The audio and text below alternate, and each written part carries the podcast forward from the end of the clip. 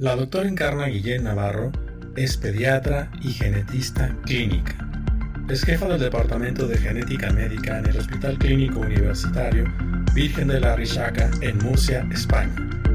Es también la actual presidente de la Asociación Española de Genética Humana y hoy tenemos una interesante conversación con Encarna en relación a su trabajo como genetista, su participación en el Centro de Investigación Biomédica en Red en Enfermedades Raras y la relación actual que tiene la Asociación Española de Genética Humana con la Red Latinoamericana de Genética Humana.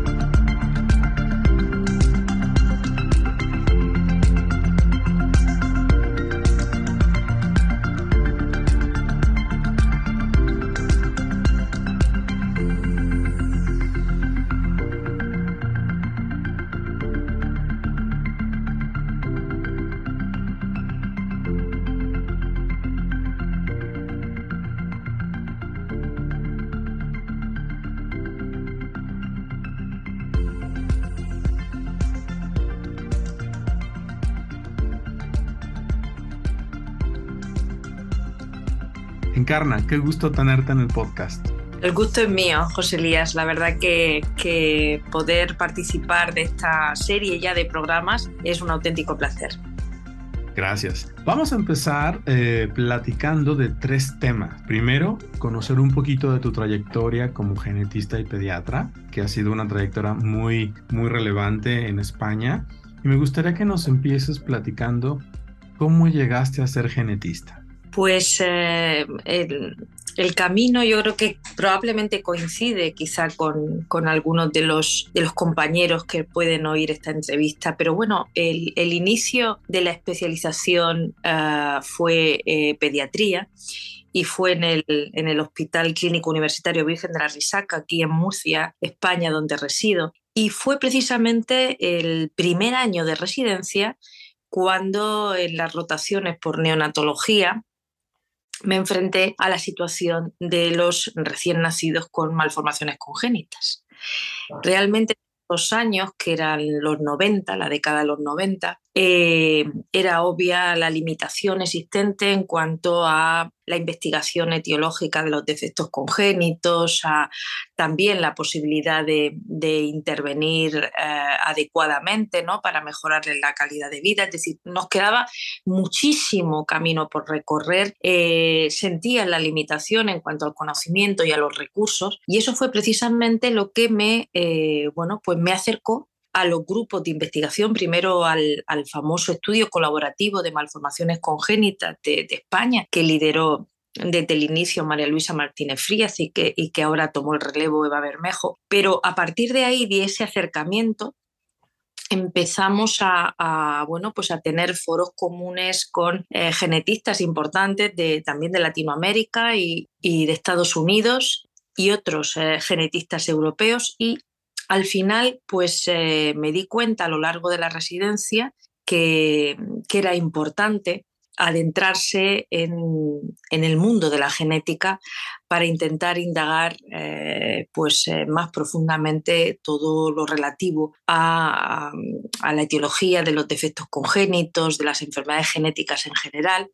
Y eso pues, eh, me dio rápidamente también la oportunidad de contactar con, un programa de genética en, en Nueva York Hice mi primera estancia durante el segundo año de residencia de pediatría en Beth Israel y en Man con, con Víctor Penchasade, también un genetista argentino. Y, bueno, pues a partir de ahí yo continué con, con digamos, con esa afición hasta terminar el cuarto año de residencia, pero mientras tanto yo ya me, me convalidé todos los estudios al sistema americano para inmediatamente que acabé irme a hacer un fellowship en, en, genética clínica y, y, lo desarrollé en, en NYU y bueno, pues eh, al final eh, volví para, para, España para intentar iniciar en, en, mi región, en mi comunidad y un poco también para el resto del país, por lo que suponía la genética clínica dentro del ámbito de, de la medicina. ¿no? Y, y, hasta ahora, ¿no? luchando en, en, ello, intentando, como sabéis también los, los hermanos al otro lado del charco, que, que seguimos todavía luchando por el reconocimiento de la especialidad de genética en España.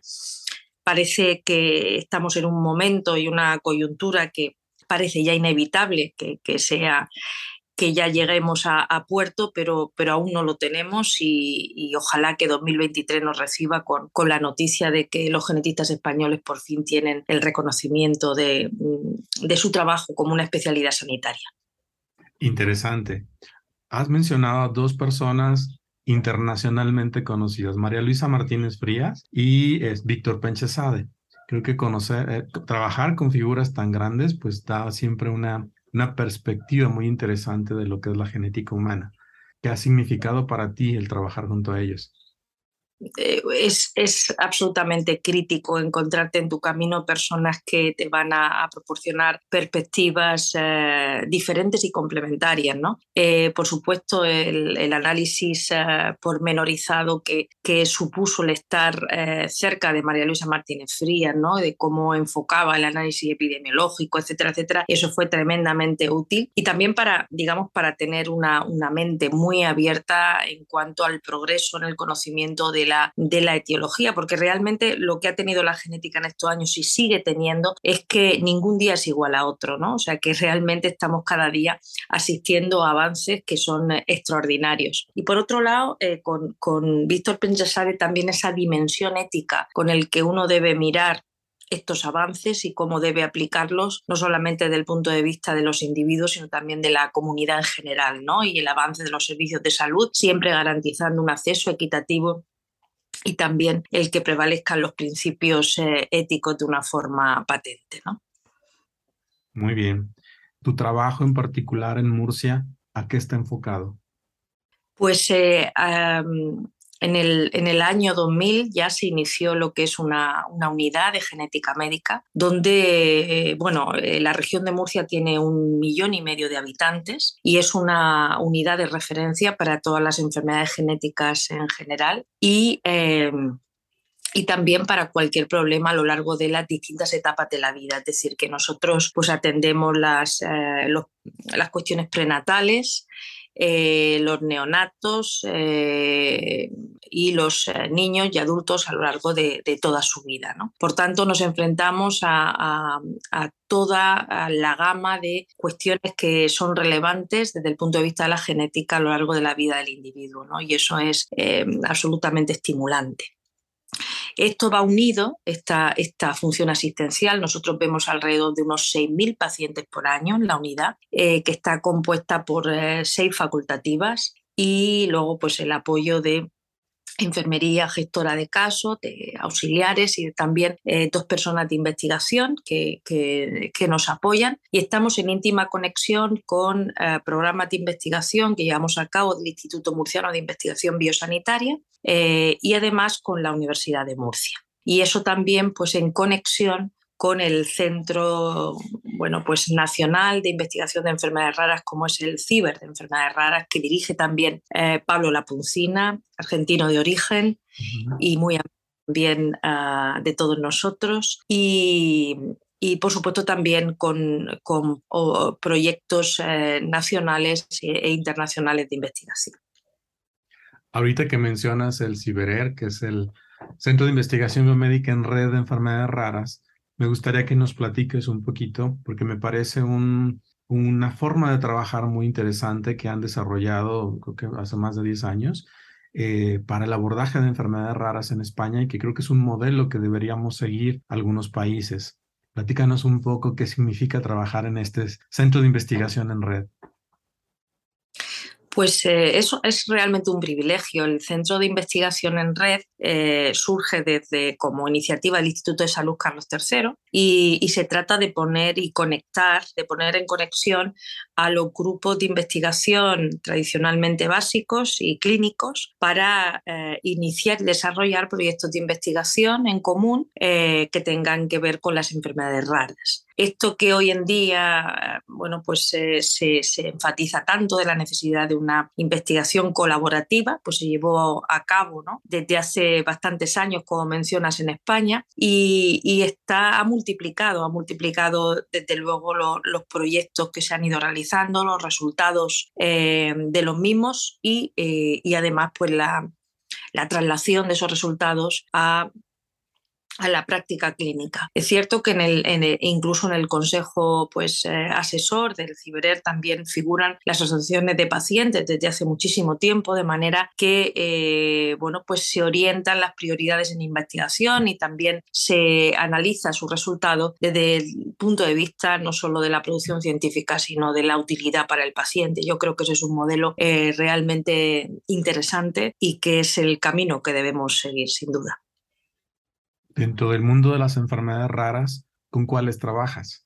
Pues eh, fundamentalmente con discapacidad intelectual y, malformaciones congénitas, con el mundo de las displasias ectodérmicas y eh, las eh, displasias esqueléticas también, eh, son los, ah, y otro que es las, las porfirias, los errores eh, innatos del metabolismo, además de las enfermedades lisosomales. Esos quizás sean los eh, grupos de enfermedades con, con más énfasis dentro de nuestro grupo de investigación. He visto alguna de tus publicaciones donde hacen aportes interesantes sobre el manejo de acondroplasia y sobre todo la actualización en, estas, en, este, en esta enfermedad. Sí, es también muy importante que dentro de, nuestra sección se llevaron a cabo desde hace ya tiempo unidades eh, multidisciplinares donde eh, vemos al paciente al mismo tiempo por todos los especialistas que, componen el núcleo de la atención eh, clínica. Así, por ejemplo, mensualmente vemos a nuestros eh, pacientes de acondroplasia o de otras displasias óseas juntos eh, neurología, pediatría, genética, traumatología, rehabilitación y es extraordinario porque no solo vamos aprendiendo cada uno profesionalmente de forma individual y nos estamos retroalimentando, sino que además las familias consiguen tener una seguridad en la, en, la atención tremenda porque sienten que cualquier decisión que se toma en ese momento ha sido analizada y coordinada por los especialistas que siguen de forma eh, rutinaria a, la persona como paciente o al familiar que, han llevado a la consulta. Esto ha propiciado que seamos uno de los centros de referencia nacional y además también eh, recientemente fuimos acreditados como red europea de referencia, con lo cual pues esto nos ha dado lugar a, estar participando en foros europeos y, los papers que, que de consensos a nivel del seguimiento de acondroplasia en las distintas de la vida, pues eh, son, son eh, fruto de este trabajo conjunto que además eh, muchos de los, bueno, cualquier persona de los que nos están oyendo, cualquier compañero puede también acceder a, ello, sobre todo al, al foro de expertos de acondroplasia, porque es una, una web abierta que solamente exige la, el registro para que pueda estar continuamente actualizado sobre pues bueno, las guías de consenso, las publicaciones que pueden ser más relevantes para la atención clínica diaria de los pacientes, etc. Y esto es también algo que, es útil porque la investigación al final tiene que ser trasladable a la, para la mejora de calidad de vida de los pacientes, pero también para, para que pueda existir una, una formación y actualización continua de nuestros eh, compañeros profesionales. ¿no? Y creo que desde el punto de vista, pues es, una, una, herramienta que se puede utilizar. E, ese, ese, forum, ese forum se llama European Achondroplasia Forum y, y se puede acceder a él, registrarse y tener toda la información actualizada. Muy bien. ¿Cuál ha sido, cuál consideras ha sido la mejor um, experiencia o, la, o, el mejor caso que hayas visto dentro de, este, de esta red? ¿Y cuál ha sido también el mayor reto que has enfrentado? Eh, ¿Te refieres a la red en cuanto a Ciberer? Sí, sí. O sea, ¿cuáles son los, los, um, los retos y los uh, logros de hacer este trabajo en, equipo?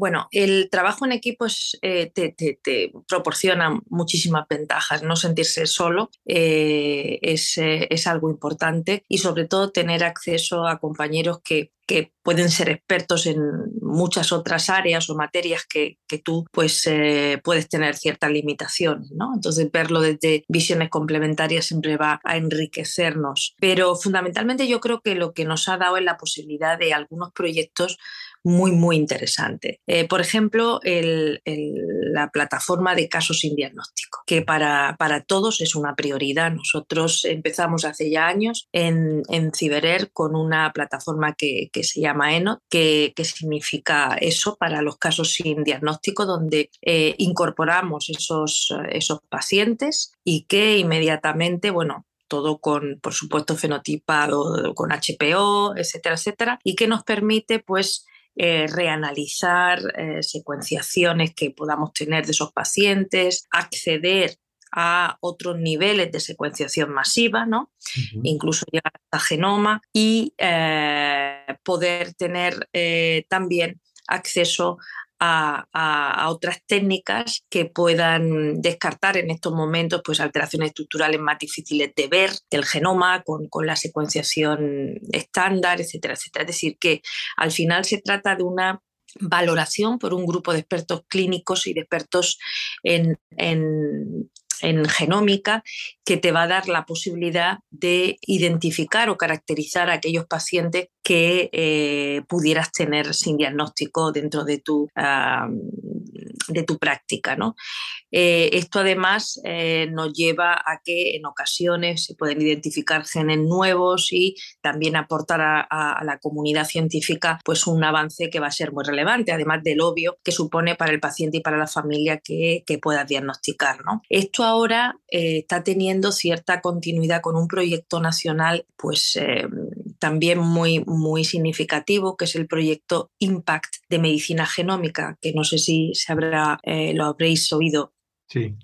Se trata de un poco sentar las bases de la infraestructura de la medicina genómica en el Sistema Nacional de Salud. ¿no? Es cierto que para nosotros como país el hecho de no haber reconocido la especialidad en estos años pues nos ha supuesto también que organizativamente no estemos tan avanzados como eh, algunos de nuestros países eh, europeos vecinos. Y esto pretende un poco dar ese salto que, supone el, retraso que hemos mantenido, eh, incidiendo fundamentalmente en llevar a, todo el territorio español la posibilidad de que se pueda incorporar pacientes que sean eh, pacientes de enfermedades raras sin diagnóstico y que eh, accedan pues, a tres nodos que tenemos de secuenciación a nivel de eh, la Fundación Pública Galega, de Navarra Biomed y de, también del Centro de Genotipado Nacional, que está en Barcelona, centralizar esas secuenciaciones y luego por grupos clínicos de expertos intentar analizar pues, los resultados y transferir esos resultados a la práctica clínica. ¿no? Entonces, todo esto para nosotros ahora mismo está suponiendo un acicate muy importante ¿no? un estímulo para que eh, verdaderamente pues, eh, podamos avanzar tanto para nuestros pacientes como también para la organización del Sistema Nacional de Salud en cuanto a la medicina genómica. Y como no, desde la Asociación Española de Genética Humana lo que, lo que estamos insistiendo es que una, vera, una verdadera organización del Sistema Nacional de Salud no se va a conseguir sin el reconocimiento adecuado de los profesionales que son la clave, el eje vertebrador de, eh, para garantizar la traslación de estos resultados y también el acceso equitativo a estos servicios ¿no? de la población. Claro. Eh, has insistido en el reconocimiento de la especialidad y la voy a, esa pregunta, ese tema lo voy a mover tantito porque también mencionaste la Asociación Española de Genética Humana. Eres la actual presidente de, de esta asociación y me gustaría mucho que nos comentes de esta asociación, que es la Asociación Española de Genética Humana. Sé que tienen, están por cumplir en dos años sus primeros 50 años. En México tenemos un poquito más, pero somos asociaciones muy, muy, muy parecidas. Me gustaría que, me platiques cuáles han sido los retos que has enfrentado como presidente de esta asociación en la pandemia y luego nos vamos ya al, al reconocimiento. Pues eh, la Asociación Española de Genética Humana efectivamente ya desde los 70 está funcionando y bueno, incluye a más de 1.200 genetistas españoles que a pesar de la inexistencia del reconocimiento de la especialidad tienen un alto nivel de, bueno, de profesionalización y, y además eh, proporcionan pues eh, enormes pasos para el avance científico a nivel español y a nivel internacional. es una sociedad que está compuesta por como digo, más de 1.200 profesionales que proceden del ámbito de la biología, de la medicina, de la farmacia y de la química, y que tanto a nivel eh, de atención directa al paciente como de su trabajo en laboratorio contribuyen, como digo, a, la genética en nuestro, en nuestro país y a nivel internacional. Es, eh, los principales retos, pues es que eh, para, para, la sociedad científica que represento, el principal reto actualmente en España es, es el reconocimiento de la especialidad, porque creemos que es es, una situación crítica para seguir avanzando desde el punto de vista del sistema de salud y también desde el punto de vista científico, porque, porque la inexistencia del reconocimiento de la especialidad hace que efectivamente no se pueda acceder de forma homogénea en todo el territorio, porque lógicamente los servicios están organizados de forma muy, muy heterogénea. ¿no? Y, por otro lado, pues eh, también dificulta estabilidad laboral de cara al profesional y, reconocimiento para el avance de su carrera profesional. ¿no? Todo esto tiene que, solucionarse en breve plazo si queremos pues, eh, asimilarnos al resto de nuestros colegas a nivel internacional y creo que, que el país tiene una, una deuda en ese sentido que, como te dije al principio, creo que, que estamos próximos a resolver y ese es el principal el, principal reto que tenemos en estos momentos. Durante la pandemia lo que ocurrió es que, como, como ocurrió en prácticamente todas las áreas eh, y en todos, en todos los lugares, y es que, eh, bueno, pues supimos transformarnos, supimos adaptarnos e intentar contribuir justamente a que, a que el avance eh, del conocimiento pudiera atajar cuanto antes la pandemia, ¿no? Y en ese sentido, pues ya sabemos como la secuenciación del virus, como también el, el, que se hicieran trabajos científicos por ver también la variabilidad del huésped, ¿no? Y que nos uniéramos a, iniciativas de, de, COVID internacionales e incluso hicimos redes nacionales eh, para que pudiéramos tener mejor conocimiento del, de la bueno, pues de la variabilidad subyacente a la respuesta individual del huésped a, la infección por COVID o también, como digo, a las fluctuaciones eh, de las variaciones genéticas del propio virus. Y creo que ahí pues eh, se dio un do de pecho también desde todos los miembros de la, de, la, de la asociación y estoy especialmente orgullosa por subrayar ese trabajo. Muy bien. Esta lucha por el reconocimiento de la especialidad en genética humana en España lleva más de 20 años. Sí. Y, hemos visto cómo, cómo se ha insistido, pero creo, como bien lo dices, cada vez está más cerca ese reconocimiento. Y creo que de todos los presidentes que ha habido en la Asociación Española, eres de las más este, insistentes en el tema y ojalá eh, pronto nos puedas dar esa buena noticia. Hace, hace unos meses, la red eh, latinoamericana de genética humana ha establecido un convenio de colaboración con la Asociación Española de Genética Humana también enfocado a apoyar ese reconocimiento y sobre todo a estrechar vínculos de, relación y de trabajo entre ambas regiones. Eh, ¿Qué te significa esta colaboración? Pues eh, yo creo que es, eh, es, un, es un hecho para nosotros muy importante. Primero porque la colaboración, hemos subrayado antes, que es absolutamente imprescindible para avanzar. ¿no? Y segundo, porque yo creo que nos une también un idioma que nos facilita la comunicación y la interacción y que hay que aprovecharlo al máximo.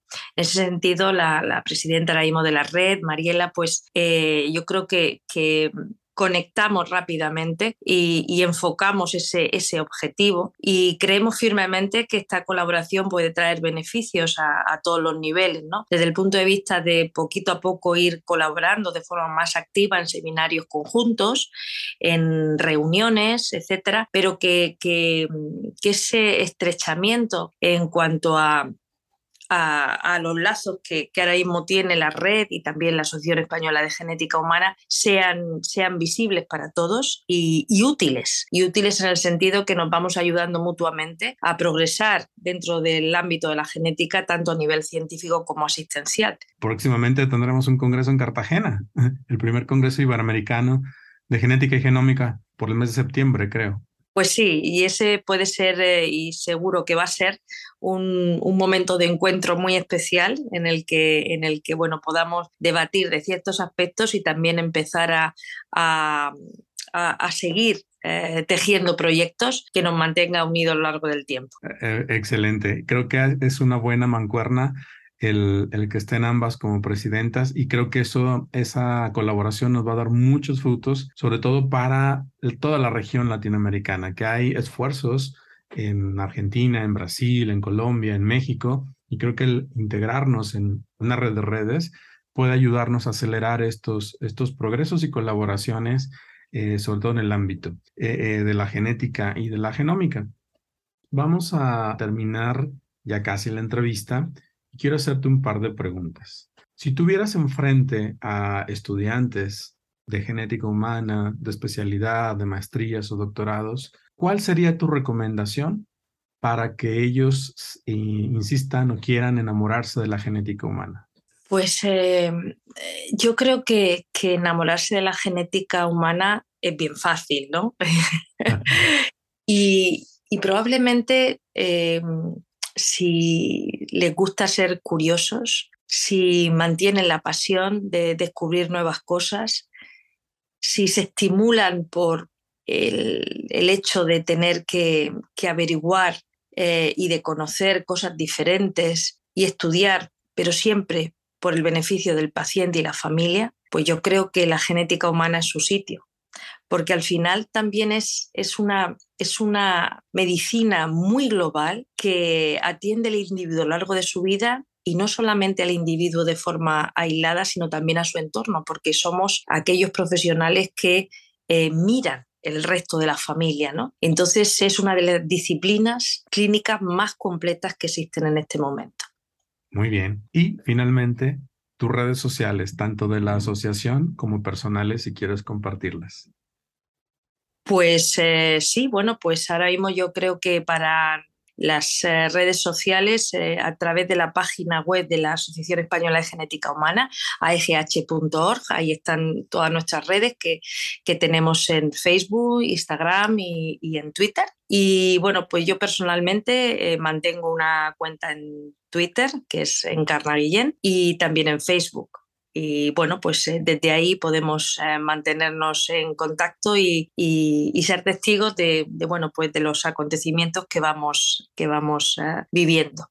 de paso, pues también yo anuncio que, para el año 2023 también tendremos el Congreso Interdisciplinar de Genética en, en España, pero que sin duda será abierto a toda la red para que podamos también eh, disfrutar de, esos seminarios juntos y de esas charlas y será un placer para todos.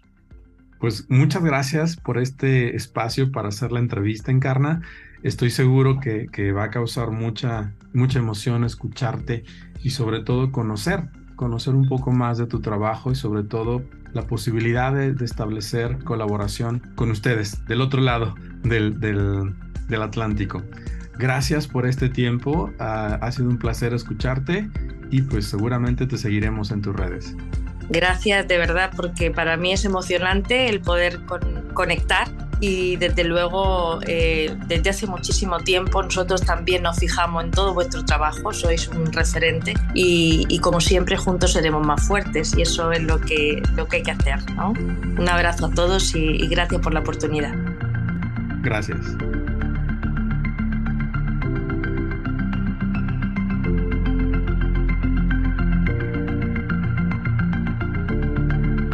Gracias por haber escuchado este episodio del podcast de Chícharos y Habas, Conversaciones en Genética Humana.